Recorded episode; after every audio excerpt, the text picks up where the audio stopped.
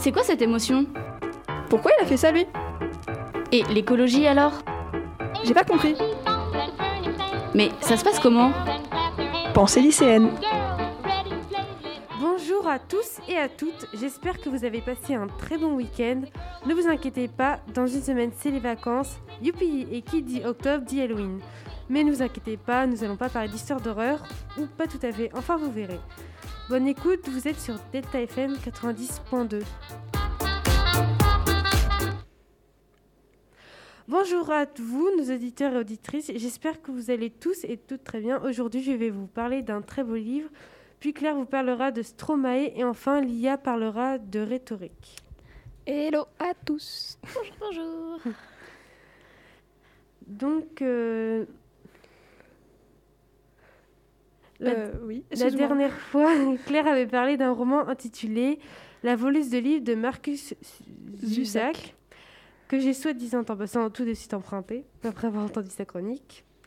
Donc en tin- continuité, j'ai décidé de faire comme elle et de vous présenter ce matin mon petit coup de cœur qui va droit au cœur. Ce bout d'émotion s'intitule Les oiseaux ne se retournent pas de Nadia Nakilé, édité par Delcourt dans la collection Mirage.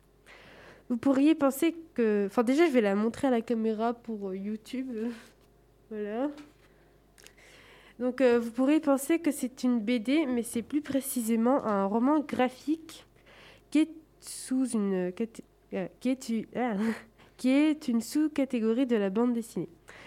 Donc la différence est qu'un roman graphique est composé généralement d'un seul tome et les planches, qui sont les pages de BD, ont des images bien plus graphiques et ambitieuses que les BD de- et le format en plus euh, ressemble à un album. Que voilà. Donc ce livre, vous ne pouvez pas le louper, sa couverture au passage époustouflante et envoûtante par la profondeur des sentiments qui transparaissent dans le graphisme travaillé. Les couleurs sont sombres allant du noir, blanc, gris et sur certaines pages de, de petites touches de couleurs rouge, vert, bleu, mais seulement ces cinq couleurs. En plus du graphisme, l'auteur raconte une très belle histoire que je vais vous résumer.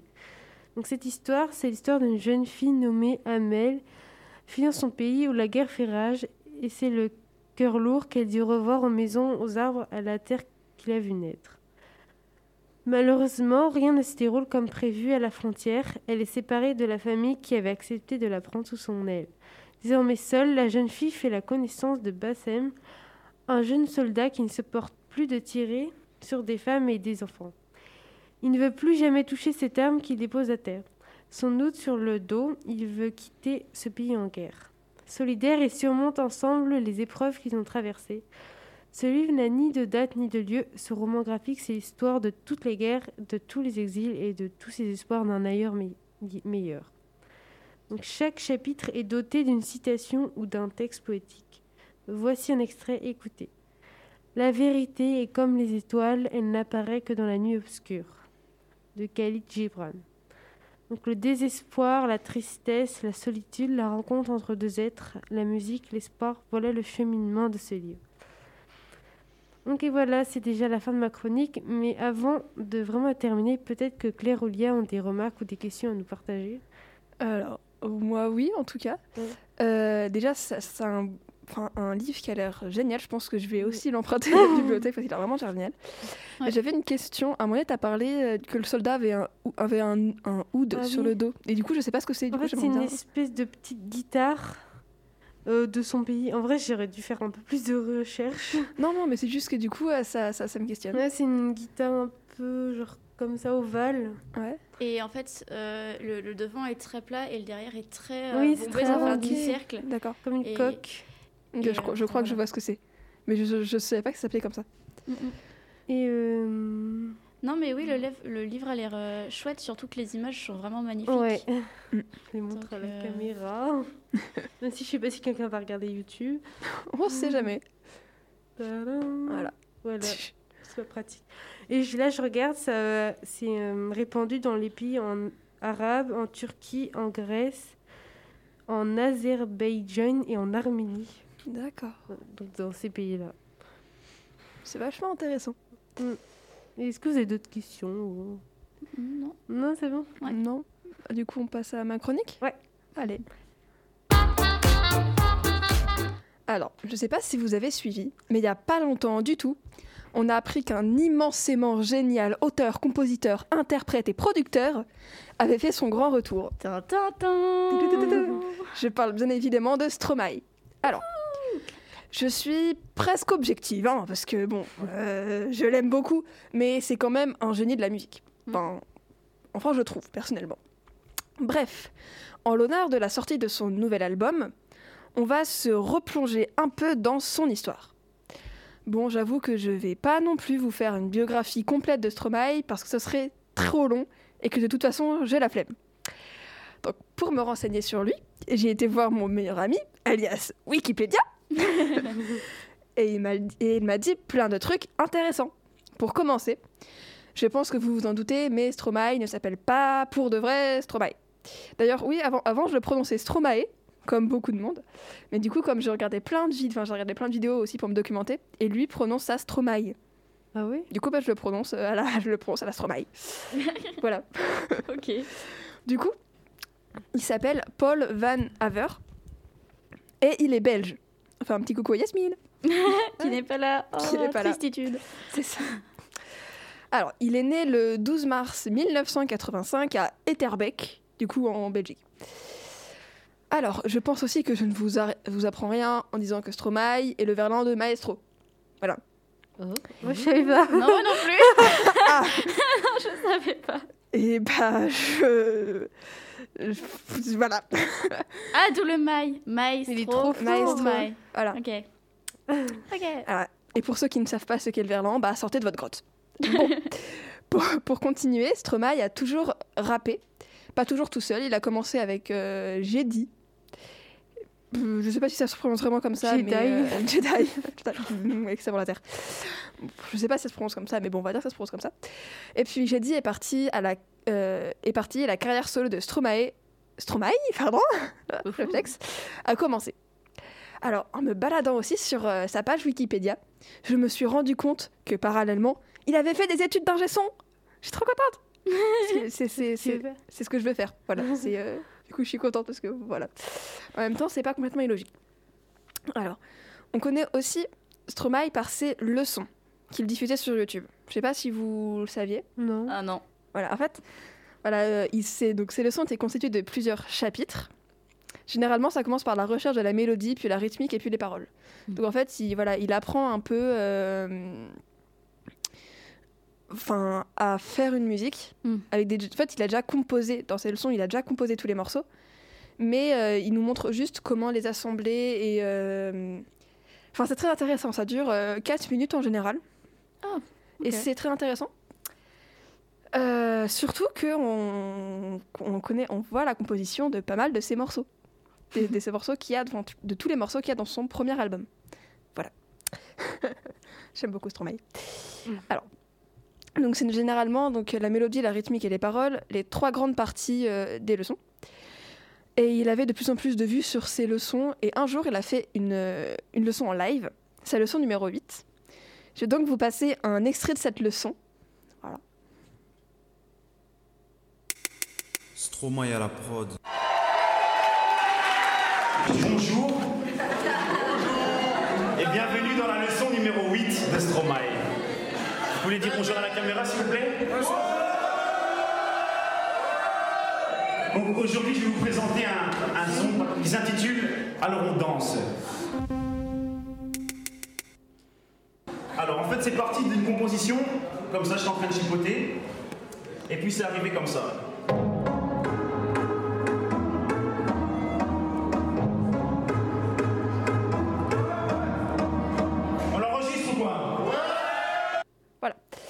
Du coup, euh, j'avais à peu près euh, hier, j'avais bien travaillé, j'avais euh, euh, j'avais un peu coupé euh, ça, mais sauf que j'ai pris le mauvais dans ma clé USB, et du coup, euh, c'était pas coupé. Bon bref, je suis un peu dégoûtée.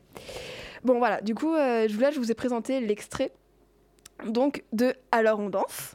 Voilà, quand même un des plus gros tubes de Stromae. Ouais. Stro- ah, j'ai continué à dire Stromae, c'est pas grave. Donc voilà, un de ses plus gros tubes. Et donc, euh, voilà, il a, enfin, il a commencé en faisant une leçon. Ça, je trouve ça fou. Ouais, c'est fou. Ouais. C'est ça, c'est euh, Alors on danse, c'est le tube qui a fait connaître Stromae dans toute l'Europe et même au Québec. Donc euh, bah, là, je vous conseille d'aller voir la leçon euh, en entier, parce que là, du coup, c'était le début. La leçon, elle, elle est un peu plus longue, elle dure 8 minutes. 8, 8 minutes 13 pour être exact, comme j'ai le chiffre, enfin j'ai le truc exact. Mais voilà, je vous conseille d'aller voir la leçon entière parce qu'elle est vraiment intéressante. Mais en fait, non. Allez voir toutes les leçons, en fait, elles sont super. Vraiment, allez, voir- allez- allez toutes les voir. Il y en a une petite vingtaine. Et euh, en tout cas, pour euh, des apprentis musiciens comme moi ou des fans de Stromae, dans toutes ces leçons, c'est génial. Il nous, est- il nous décrit rapidement euh, la structure de ses musiques, mais c'est toujours agréable de connaître l'envers du décor. C'est-à-dire que c'est très rapide, tu vois. vous voyez par exemple dans l'extrait que j'ai mis, on on n'a pas non plus la réflexion. C'est-à-dire qu'il avait déjà ses accords, qu'il a, qu'il a fait, et c'est la même chose après pour la rythmique, pour euh, les basses, pour euh, les paroles. En fait, il a tout. Juste, il, euh, il les, enfin, on va dire qu'il les emboîte, il crée le morceau. Bah, du coup, en live, vous dansez le son. Mm, mm. Peut-être j'en étais où J'en étais où T'en étais là. Toujours agréable de connaître, voilà. Donc de connaître l'envers du décor des musiques et il le fait avec beaucoup de second degré et d'humour et voilà c'est vraiment très agréable à écouter, à entendre, à voir, enfin c'est génial. Alors il sort son premier album le 21 juin 2010 et oui que le temps passe vite, ça fait déjà 11 ans. Ah oui, waouh. ouais. Oh là là. On est vieilles. Ouais. non, non, on n'est pas si vieille que ça, non. Donc, euh, ce premier album qui s'appelle Cheese, en référence au euh, cheese qu'on nous force à dire quand on nous prend en photo quand on est petit.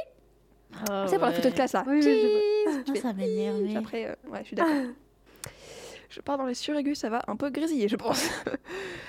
Alors, euh, bref, dans cet album, il y a Alors on danse, que voilà. Euh, je passe donc je passe tous les prix qu'il a reçus par rapport à cet album parce qu'il y en a beaucoup trop.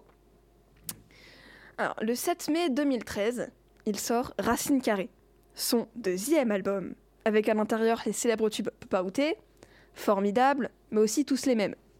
Bon, c'est vrai que j'aurais pu travailler un peu et vous mettre euh, les extraits, mais On les connaît. Ah ça, ouais, quand même, trois tubes pour un album, c'est pas mal. Ah oui, et en soi, il y, a toutes ces chansons dans cet, dans, album, ils sont géniaux. Je sais pas si euh, vous, les, enfin, vous avez écouté l'album en entier un jour? Euh, Euh, non.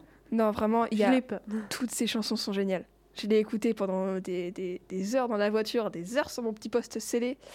Vraiment, il- je pense que je vais le réécouter quand je vais revenir chez moi. Enfin, vraiment, il- cet album est génial. Mm. Donc voilà, il y a aussi plein d'autres sons musicaux, euh, pff, musicaux, c'est normal, sons géniaux, pardon. Euh, dans son album, il y a aussi le, le clip de Formidable qui est assez innovant. Je sais pas si vous voyez de Oui, de il quoi était dans la rue, il faisait Vous êtes formidable. Ah oui, c'est ça. Et En puis il prenait des passants, il leur. euh, C'est ça, c'est c'est ce clip, fallait que j'en parle. mais Il est génial. Parce que voilà, en fait, il a fait une caméra cachée pour piéger ses fans, et pas que d'ailleurs, hein, pour piéger les passants. Et euh, bah, du coup, dans, dans, la- dans le, dans le titre Formidable, quand, quand on écoute les paroles, en fait, c'est quelqu'un qui vraiment euh, bah, est assez triste et, euh, et un peu, raté sa vie entre grosses guillemets. Mm. Voilà. Et donc, euh, bah, dans ce clip, il se fait passer, enfin, il fait comme s'il était ivre dans la, dans la rue. Et donc, euh, bah, voilà, pour voir euh, les passants qui s'arrêtent, ceux qui s'arrêtent pas, ceux qui voient qu'il est pas bien mais lui disent Hé, Stromae, je veux une photo, je veux une photo, ou euh, voilà. Voilà, il, en fait, il le fait pour piéger ces, enfin, c'est c'est ceux-là, et enfin, toutes les personnes, les, les, les passants, ses fans, Même les policiers qui sont piégés. même les policiers. Voilà, qui lui fait Oh, je, enfin, le policier qui arrive, qui fait Oh, je suis trop fan de vous, Stromae. euh, voilà, alors que vraiment, il, enfin, il fait semblant parce qu'il pas vraiment ivre, enfin, je pense. Après, On sait jamais. on sait jamais, mais. euh, Enfin, et c'est un clip qui est vraiment super, ça fait aussi prendre conscience de. de, bah, de- Il y a des fois, il y a des gens qui vont pas bien et. Et on passe devant comme ça sans s'arrêter, et voilà. Mm, mm. Donc, ensuite, voilà, je continue ma chronique, j'ai fait une aparté, mais euh, en septembre 2014, drame, Stromae annonce qu'il fait une pause dans sa carrière musicale. Voilà. Je cite euh, Je pense que le succès du deuxième euh, album a été si important que je vais prendre du temps pour retrouver une vie normale. Être normal et m'en aller pendant deux ou trois ans, même quatre ans, avant d'en faire une autre, un autre. Je ne sais pas, je veux, retrouver une vie normale. Voilà, donc ça c'est ce qu'il a, dit à, une interview de je sais plus quel, euh, je sais, sais plus quel truc parce que je, j'ai mal travaillé hier soir, enfin si, mais bref. du coup, Stromae, il n'a il a pas non plus rien fait pendant sa pause. Du coup, il a, il a continué à produire de nombreux artistes comme Vita, Orelsan. Et il a aussi participé à la composition de Dommage de Big Flo et Oli. Voilà, j'étais obligée d'en parler. Ah, Mhm. je suis une fan inconsidérée de Big Flo et Oli, qui eux aussi sont en pause. Je suis triste. Ils sont tous en pause, là. Il y a Adèle aussi qui revient. Oh, ouais, il faudra, faudra faire une chronique dessus. alors. Quoi, quoi? Adèle, elle revient. Euh, Oh. faire un album aussi. Et euh, je sais pas si tu l'as mis dans ta chronique, mais euh, Stromae, pendant qu'il a fait euh, sa pause, euh, il a aidé aussi sa femme à lancer sa Marque marque, de de, de mode. Ouais. Ah, Alors, cool. je l'ai pas mis dans ma chronique, mais j'en ai entendu parler, ouais. Ouais, et, Ouais. euh, et du coup, bah, je, je l'avais vu euh, à la télé euh, lors d'un JT et, euh, et je l'avais pas reconnu. Il était à côté de sa femme et, euh, et ils présentaient tous les deux cette nouvelle marque qu'il lançait et tout. Et quand j'ai vu Stromae, ah, je l'avais pas reconnu, ça m'avait perturbé. Il, avait tellement changé. Mm. Enfin, bon, bref, voilà, petit aparté. Euh, voilà, et donc euh, Stromae, pendant sa pause, il a aussi euh, chanté dans La pluie, le un morceau d'Orelsan qui est sorti en 2017. Du coup, je vous le fais écouter parce que du coup, vous euh, ne connaissiez pas les filles. Je connais la campagne et ses gros sabots. Où ça vole pas haut, les ragots et les oiseaux. Toujours autant de pluie chez moi. Toujours autant de pluie chez moi. Mais il fait quand même beau. Il fait beau. Il fait beau. Mais je le connais. Ah, du coup, euh, c'est le quoi je vous en ai parlé. tout À à chaque fois qu'il pleut, je le chante. Moi, j'aime trop cette musique, elle est dans ma playlist, je l'écoute Je souvent. savais pas que c'était d'Orelsan. D'accord. Moi, je savais pas que c'était de Stromae. Enfin, oui, aussi, du coup. Enfin, je savais pas, je savais rien. C'est ça. Euh, du coup, euh, ouais. Alors, enfant. Nous sommes le 15 octobre 2021. Il y a Léo qui apparaît derrière moi. Bon, en vrai, c'est pas vraiment ce qui s'est passé le 15 octobre 2021, c'est plutôt le 18 octobre euh, 2021. Non, pas du tout. Pas du tout. je ne vois pas de quoi vous parlez. Bien sûr. Donc, nous sommes le 15 octobre 2021 et Stromae sort de l'ombre. Waouh, magie. Après 7 ans de pause, C'était plus que 3 ou 4. c'est plus que 3 4, Ouais. il dévoile son nouveau single Santé. Alors, euh, je, ne peux pas, je ne peux pas vous parler de ce morceau car je ne l'ai pas encore écouté. Mais je vous propose que le découvre maintenant tous ensemble si vous le voulez bien. Enfin, avant. Ah, donc, avant, si vous avez euh, des questions à me poser ou quoi que ce soit, ou des, des, des débats. Non, c'est bon, on, Oui. peut, on peut faire la pause musicale Ok. Oui. Donc la pause musicale aujourd'hui est Santé de Stromae. À ceux qui n'en ont pas À ceux qui n'en ont pas. Rosa, Rosa Quand on fout le bordel tu nettoies. Et toi, Albert Quand on trinque tu ramasses les verres. Céline, Bataire Toi tu te prends des vestes au vestiaire. Arlette, arrête. Toi la fête, tu la passes aux toilettes. Et si on célébrait ceux qui ne célèbrent pas? Pour une fois, j'aimerais lever mon verre à ceux qui n'en ont pas. À ceux qui n'en ont pas.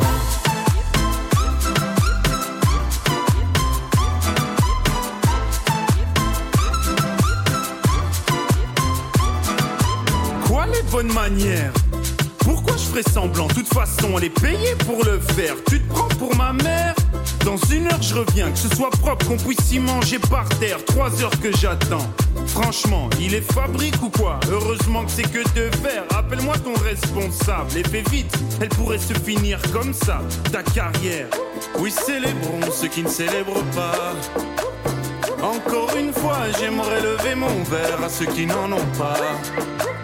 À ceux qui n'en ont pas.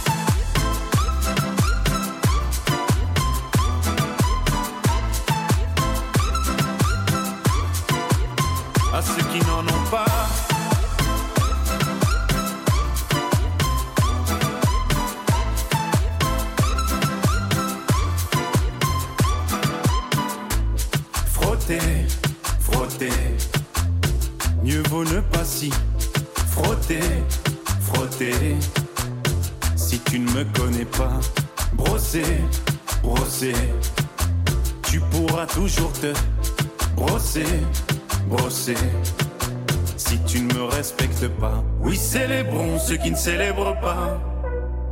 Encore une fois, j'aimerais lever mon verre à ceux qui n'en ont pas. À ceux qui n'en ont pas.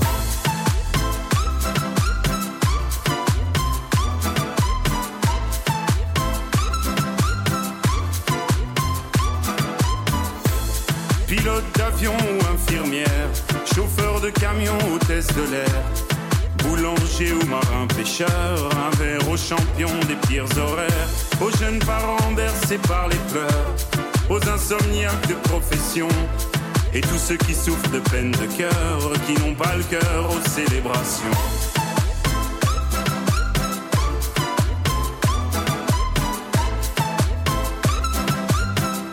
Qui n'ont pas le cœur aux célébrations.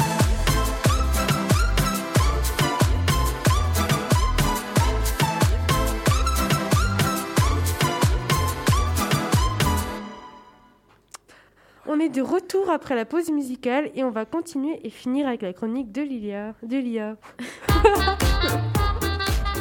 Alors, euh, bonjour à tous, à toutes et aux autres. Oui, je le dirai à chaque fois, sachez-le. T'inquiète pas, j'avais prévu que tu le dises à chaque fois aussi. Euh, donc, je suis ravie de vous retrouver après ma longue absence de la semaine dernière. C'était insoutenable. Ah bon, euh, je- j'arrête d'en faire trop. Aujourd'hui, je vais vous parler euh, de ce qu'est la rhétorique, euh, de la différence entre croire et savoir, de la différence entre convaincre, persuader et plein de petites nuances comme ça. Donc tout d'abord, la différence entre convaincre et persuader. Un discours peut soit convaincre, soit persuader. Mais à votre avis, quelle est la différence? Que veut dire convaincre et que veut dire persuader? Euh, bah, je, je sais pas, je pense que convaincre. Enfin, entre convaincre et persuader. Si, je pense que convaincre, c'est l'idée que t'as réussi. Et persuader, c'est quand t'essayes. Je sais pas. C'est. En même temps, moi, j'ai pas fait ce cours-là. Alors, euh, pas tout à fait, non. Vas-y, Je Irène. peux le dire. Ouais. Alors convaincre, c'est quand tu vas convaincre avec des arguments logiques, des faits réels. Et persuader, c'est quand tu vas convaincre avec des sentiments. Que tu vas persuader avec des sentiments. euh, Voilà. que tu Donc, veux je, essayer de reprends, toucher euh, la personne. Je reprends ma petite euh, définition Oh. personnelle Oh. que j'avais cachée. Oh oui, parce que du coup, on est génie Voilà, sur Google Doc, du coup, pour pas spoiler euh, ma chronique aux autres, j'avais les bouts de texte que je voulais pas qu'elle lise, je les ai mis en blanc, comme ça, blanc sur blanc, ça ne se voit pas. tu es une génie, Magie. tu es une génie. Donc, convaincre, c'est produire un discours qui fait appel à la raison par l'utilisation d'arguments logiques. Et donc, persuader, c'est produire un discours qui fait appel aux sentiments et aux émotions. Donc, ça va Vous avez, vous avez intégré euh, cette petite euh, nuance Oui, j'ai intégré la nuance. C'est bon, Léo a un casque qui nous entend. C'est ça. Donc, euh, maintenant qu'on connaît la différence, parlons un peu de la rhétorique. La rhétorique est un art de bien parler, technique de mise en œuvre d'expression par la composition et l'utilisation de figures de style. Alors ça, c'est la définition d'Internet. Mais moi, avec ma chronique, je vais essayer de vous expliquer ce qu'est la rhétorique selon Socrate. Ok. Hein, selon Socrate. hein. Et, et de vous en donner une définition, toujours selon lui. Alors tout d'abord, il faut savoir que la rhétorique produit la conviction. Donc c'est bon, vous avez la Mhm. définition? Ok. La conviction des auditeurs. Et le domaine de prédilection de la rhétorique, enfin les domaines de prédilection de la rhétorique, sont les grandes assemblées comme les tribunaux ou les conseils, etc. Parce qu'il il faut un auditoire assez large pour pouvoir convaincre. Donc dans l'œuvre Le Gorgia, le Gorgia, je sais jamais trop comment le prononcer, le Gorgia, euh, ensemble de conversations entretenues par Socrate et retranscrites par Platon, la rhétorique est montrée euh, par un- une des personnes interviewées entre guillemets par euh, Socrate comme constituant euh, le bien suprême car elle confère aux individus qui la maîtrisent un pouvoir de manipulation et de subversion qui permet au final de s'élever au-dessus de tous les autres individus. La rhétorique permet en fait de toujours faire triompher son propre intérêt, son propre avantage, et c'est en cela qu'elle constitue le bien suprême, toujours selon cette personne. Alors maintenant, voyons le point commun qu'il y a entre croire et savoir. Pour cela, je vais vous, je vais vous faire un petit texte à trous et vous devrez euh, trouver euh, dans quel trou va croire et dans quel trou va savoir. D'accord. Donc, euh, dans le cas. euh, Ok, donc dans le cas de la. euh, dans le cas. Oh, tu ne triches pas là Euh, Donc, dans le cas du savoir et de la croyance, il y a à chaque fois un sentiment de conviction. Donc, hum, hum, hum ne se perçoit pas toujours elle-même comme hum, hum, hum. Alors. Euh, euh, euh, euh, là, je, euh, je pense que c'est la croyance ne se perçoit pas toujours euh, elle-même comme euh, euh, le savoir et, euh, et, et, et, et je sais pas, attends. Et donc euh, prévoir. Donc, la croyance ne se juste. perçoit pas toujours elle-même comme étant, Il n'y avait pas marqué étant. oui, bah, Étant croyance. étant une croyance. D'accord. Ah. Donc, la, la croyance, ne, enfin, quand on croit quelque chose, on ne sait pas toujours que c'est seulement qu'on le croit. Euh, petite traduction. Euh, euh, et Yel est donc parfois vécu comme, Une conviction. Savoir. comme un Oui, un savoir. Exactement. Mais ce n'est pas parce que Yel est vécu comme un Savoir. qu'Yel est effectivement un. Savoir. je, mets, je mets du, du, du déterminant que tu mets devant. Oui. Bah, au début, je les avais enlevés et je me suis dit, bon, quand même, je vais les aider. Si gentil.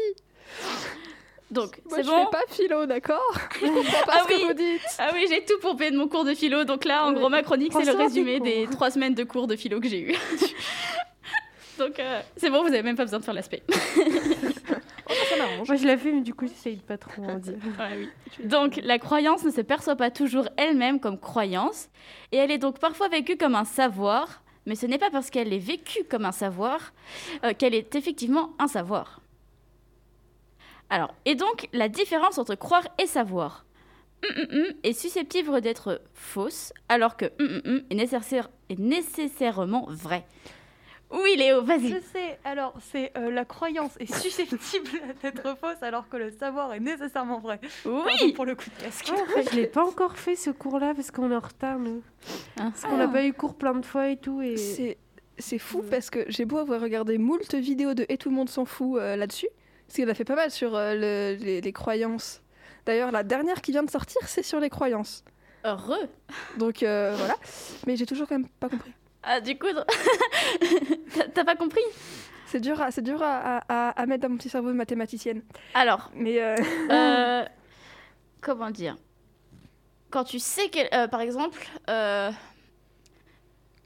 un savoir est vrai et toujours vrai.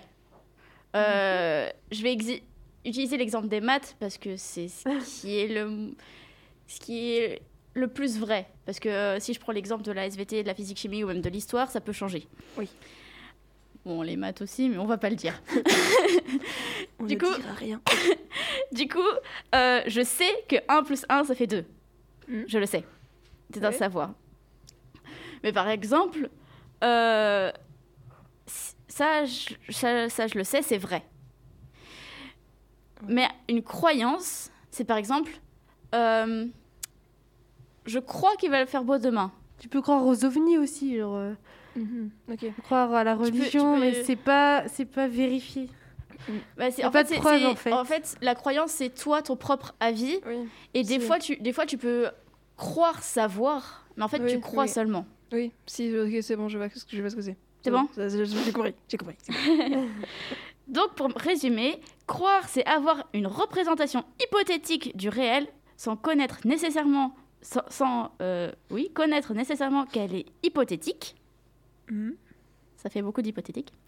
grave. Et savoir, c'est avoir une représentation vraie du réel en étant capable d'en rendre raison.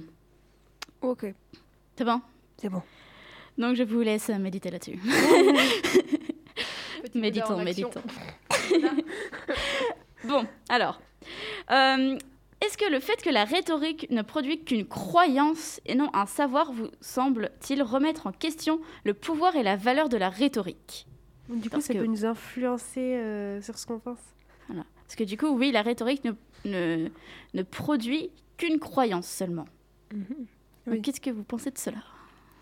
Petit débat.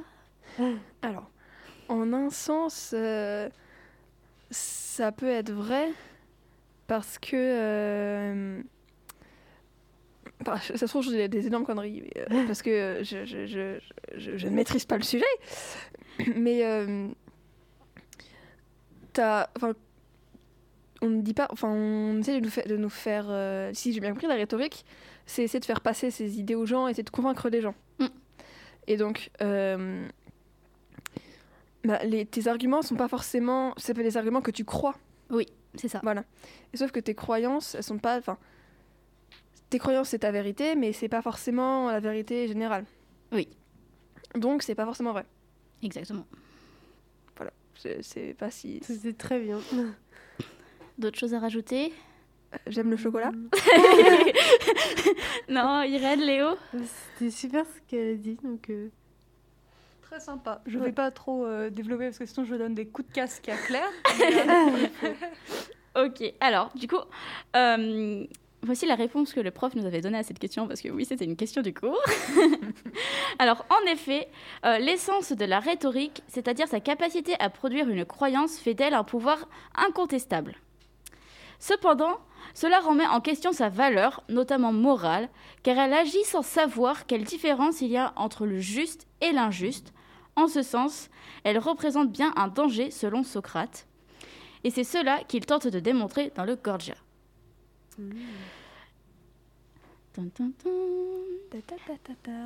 Bon, la question à présent est donc de savoir quelle est la véritable nature de la rhétorique, toujours selon Socrate, hein, je me base toujours euh, sur mon cours de philo sur lequel on s'était basé. Enfin, voilà. Alors, Socrate fait la distinction entre art et savoir-faire, ce qu'on ne fait plus vraiment aujourd'hui, ou en tout cas on confond les deux termes. Euh, pour lui, la rhétorique n'est pas un art, mais un savoir-faire. Donc déjà, ça, co- ça- ça contredit ma définition euh, tirée d'Internet. Car en, euh, art, en latin, euh, ars, A-R-S, et en grec, techné. Donc en fait, art veut dire technique. Et elle implique des règles. Sauf qu'il n'y a pas de règles pour pratiquer la rhétorique. Et c'est en cela que Socrate dit que ce n'est pas un art, mais un savoir-faire. Euh, il compare la rhétorique à la flatterie, qui est un, savoir-faire lié au plaisir, à la séduction, et donc à la séduction au sens euh, d'amener en erreur. Euh, L'art est une compétence acquise par l'expérience, c'est-à-dire d'une forme de connaissance technique. Le savoir-faire relève d'une forme d'intuition et ne suit pas de règles. Et donc, dans la rhétorique, on n'a pas, on pas de règles. Euh, pour parler aux gens, à son auditoire, euh, on va suivre son intuition. Selon qui on a en face, on va utiliser tel ou tel mot, mais selon son vécu à soi et son intuition vis-à-vis de l'autre et sa perception de l'autre. Ce n'est pas euh, ah pour convaincre les personnes tu dois faire a plus b moins c au carré. J'utilise encore les maths. Non, c'est vraiment ton intuition. Il n'y a pas de règle précise. Ça va être à chaque fois selon ton auditoire, selon ce que tu veux dire, comment tu le dis. Euh, ça, les règles vont changer. et Tu vas le dire différemment, mais il n'y a pas de règle générale. Ok. Euh, et donc, c'est pour ça que euh, Socrate associe la flatterie à la rhétorique, parce que comme il ne produit qu'une croyance, et qu'il utilise euh, son, comment dire, son intuition pour pouvoir plaire à l'autre, pour pouvoir euh, euh, le convaincre, comme un peu une flatterie br- brossée dans le sens du poil, en fait. Et donc, selon vous, la flatterie et donc la rhétorique, vu qu'il les compare et il dit que c'est la même chose, est-elle une bonne chose? M- moi, je pense que c'est un, un peu les deux. Enfin, d'un côté, ça peut être mauvais parce que c'est un peu de la mani- manipulation, du coup. D'un autre côté, d'un autre côté, pardon, c'est un peu, c'est quand même un talent de savoir faire ça. Donc, euh, et Mm. puis- après, c'est qu'il faut l'utiliser à bon, à bon escient. Alors moi, je t'avoue que pour ça, euh, j'ai pas trop d'avis. Par contre, il y a un truc dans, dans ce que tu disais plus haut qui m'a un peu interpellée. Mais Oui. on n'aura pas le temps d'en faire un débat aujourd'hui parce que je pense que c'est un débat trop vaste. C'est vous disiez que euh, je vais essayer de reciter. Euh, donc art veut dire technique et elle implique des règles. Mhm. Alors que pour moi, l'art n'a pas de règles. Alors, il faut savoir que Socrate, euh, c'est un penseur euh, grec de l'Antiquité. Oui. Euh, et donc, le mot euh, art a évolué euh, aujourd'hui. Oui. Et ce qui, ce qui différenciait à l'époque, euh, c'est euh, l'artisanat. Ok, Euh, lui, du coup, dans ce qu'il entend comme art, c'est artisanat. d'accord. C'est euh, c'est pas le sens art, euh, je vais faire des coups de pinceau ou je vais, je vais poser un objet là et je vais dire paf, c'est de l'art. C'est pas la même chose. Ok. Et, et du coup, l'art, au sens que nous on l'entend aujourd'hui, ce serait le savoir-faire que lui il entendait à l'époque. Ok. Voilà, voilà, voilà. voilà. Euh, donc, dans ce texte, Platon euh, entend. Enfin, Platon, vu que c'est lui qui retranscrit, parce que. Socrate était trop supérieur pour retranscrire ce ce qu'il disait. Euh, donc, Socrate entend montrer ce qu'est la véritable nature de la rhétorique, à savoir une forme de séduction. Euh, dans, ce dans ce cas, le plaisir contribue l'appât, qui permet euh, d'éloigner un individu ou un groupe d'individus de son bien. Ok. Déjà, en leur donnant euh, l'illusion du bon par l'utilisation de ce qui est plaisant. Parce qu'il faut aussi différencier ce qui est bon et ce qui est plaisant. Par exemple, les bonbons, c'est plaisant, mais ce n'est pas bon. Moi, je me sens jugée. Par exemple, euh, je sais pas, on peut faire n'importe quoi, Oui, quoi avec d'autre. L'alcool, c'est plaisant, mais ce n'est pas bon. Oui. Ce qui est bon, c'est ce qui est bon pour euh, ta santé, pour, euh, pour ton corps. Ce qui est plaisant, c'est euh, au niveau du goût et de ce que tu aimes. Voilà. Donc euh, maintenant, avec tous ces petits éléments-là, normalement, vous avez une petite définition de ce qu'est la rhétorique, qu'il ne faut pas confondre avec des petits termes techniques que je vais vous faire là tout de suite, parce que je voulais les caser et que je les trouve intéressants. Alors, par exemple, il y a les sophistes. Euh, les sophistes, euh, c'est ce, enfin, les sophistes font de la sophistique. Ok. C'est comme euh, les rhéteurs font de la rhétorique. Donc, la sophistique, c'est ce que font les sophistes qui vendent des leçons de sagesse sans être véritablement savants. Ok.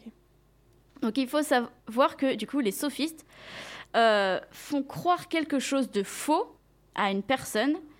Ils la, transmettent euh, à cette personne. Ils, t'apprennent quelque chose en te faisant croire que c'est vrai. Mais euh, eux, ils savent que c'est faux, ce qu'ils t'apprennent. Donc en gros, ils te la font grave à l'envers. Ouais. C'est comme si je te disais 6 plus 6, ça fait 66.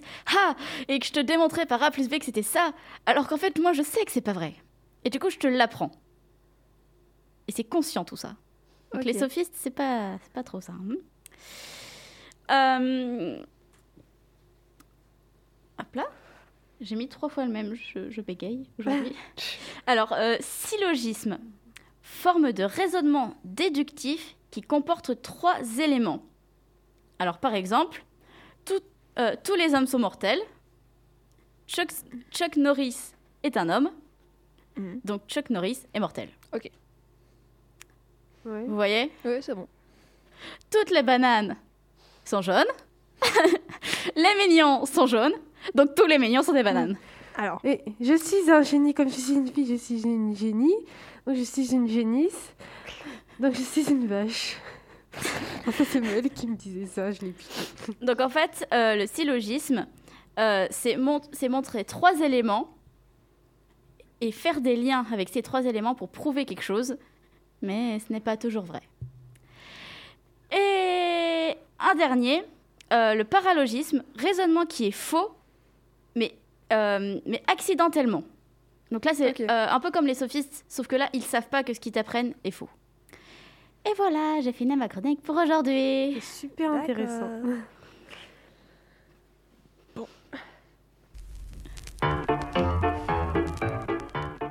Et oui, c'est déjà la fin de cette émission, mais nous serons de retour après les vacances, à peu près à la même heure et dans une bonne humeur, avec peut-être nos invités habituels. Ce sera la cinquième émission de cette année scolaire. Vous êtes sur Delta FM 90.2 et c'était Pensée lycéenne. Bonne journée à tout le monde et au revoir. Au revoir. Au revoir. C'est quoi cette émotion? Pourquoi il a fait ça lui? Et l'écologie alors? Mais ça se passe comment? J'ai pas compris. Pensée lycéenne.